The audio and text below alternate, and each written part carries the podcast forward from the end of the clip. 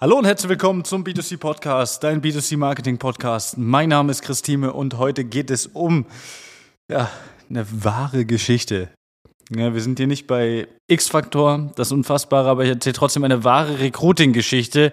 Und zwar geht es hier so ein bisschen um den fehlenden Recruiting-Prozess.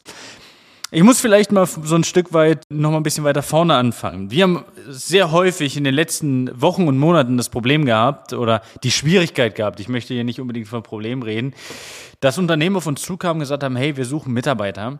Und dann haben wir das Ganze gestartet, haben gesagt, okay, pass auf, Social Recruiting, äh, wir kriegen das Ganze hin, wir finden deine passenden Mitarbeiter, egal ob Verkäufer, ob äh, Logistik, ob, ähm, was, was haben wir nicht alles, so vom, vom, vom Zahnarzt bis hin zum spezialisierten Verkäufer wie Küchenverkäufer, ja, ähm, Vertriebler, über handwerkliche Berufe und so weiter. Also die haben wir ja alle, ich sage mal, so ein Stück weit drin. Und was ist uns immer wieder aufgefallen? Ist, ist eigentlich ein Punkt, dass der Recruiting-Prozess entweder gar nicht vorhanden ist oder nicht ausgelegt ist für die Menge an Bewerbungen. Und das ist ganz witzig eigentlich, weil viele natürlich immer zu uns kommen und sagen, hey, äh, wir brauchen dringend viele Bewerbungen. Und ja, wie man es von Social Recruiting kennt, mit der richtigen Anzeige, den richtigen, ich sage mal, Trust-Elementen in der Anzeige und dem richtigen Prozess kriegt man natürlich in kurzer Zeit relativ viele Anfragen, einfach für den Job. Und äh, somit ist es halt einfach ja, ich sage mal, oft problematisch, dass äh, einfach zu viele Anfragen da sind. Viele Unternehmen haben äh, ja in den, in den letzten Jahren mal so ein, zwei Bewerbungen im Monat bekommen. Ja, das heißt eigentlich nichts.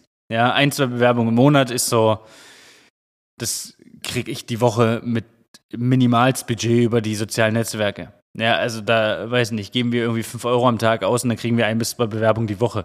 Von daher, ähm, ist es natürlich so, dass es für uns diesen, dieses Prozessproblem gar nicht gibt, weil wir einen Prozess da hinten raus entwickelt haben für uns, der zu uns passt und wie wir das Ganze abarbeiten können. Und für ein bis zwei Bewerbungen im Monat braucht man weder einen, äh, ja, Bewerbermanagementsystem noch einen großartigen Recruiting-Prozess. Ja, und das ist das einfach das Problem, dass wir ähm, natürlich auch Unternehmen drunter haben, die halt dann dementsprechend auch keinen Recruiting-Prozess haben und auch kein Bewerbermanagement. Ja, das heißt, ich spreche mit Unternehmen und die sagen mir dann, hey, wir äh, haben einen Recruiting-Prozess oder einen, äh, eine, eine Bewerberverwaltung, die läuft über Outlook. Also wenn deine Bewerberverwaltung über Outlook läuft, sagt das übrigens alles über deine Bewerber und über vor allen Dingen deinen Bewerbungsprozess und es wird mit dem Thema Social Recruiting für dich ziemlich schwer.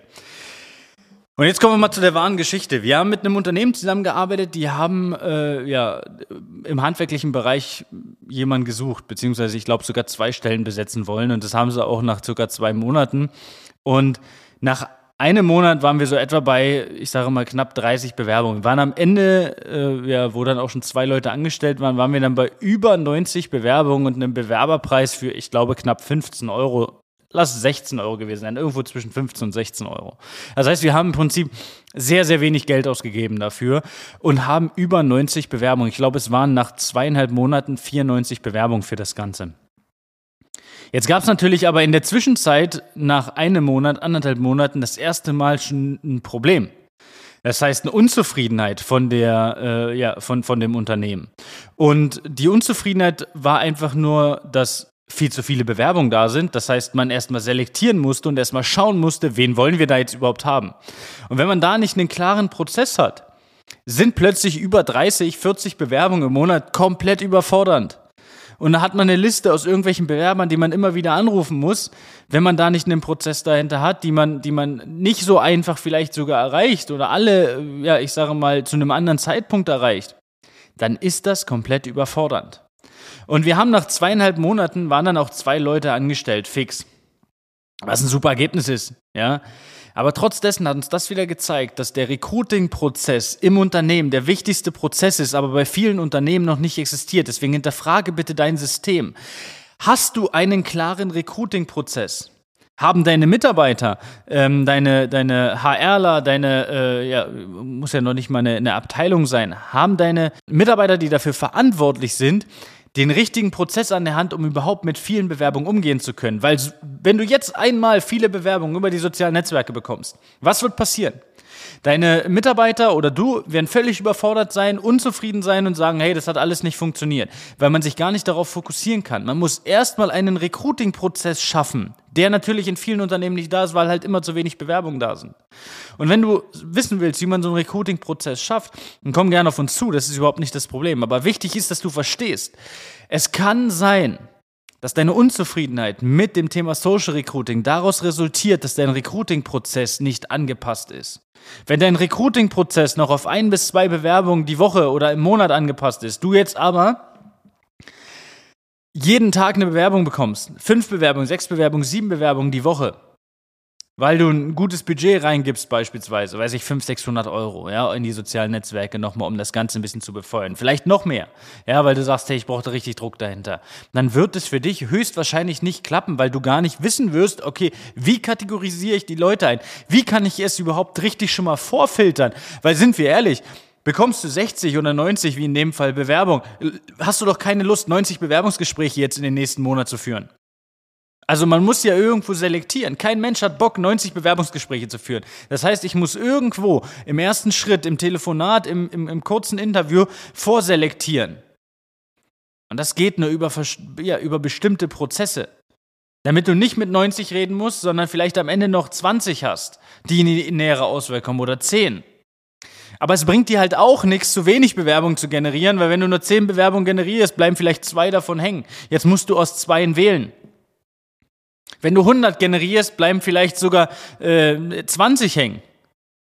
Und du kannst am Ende aus 20 wählen. Oder aus 10.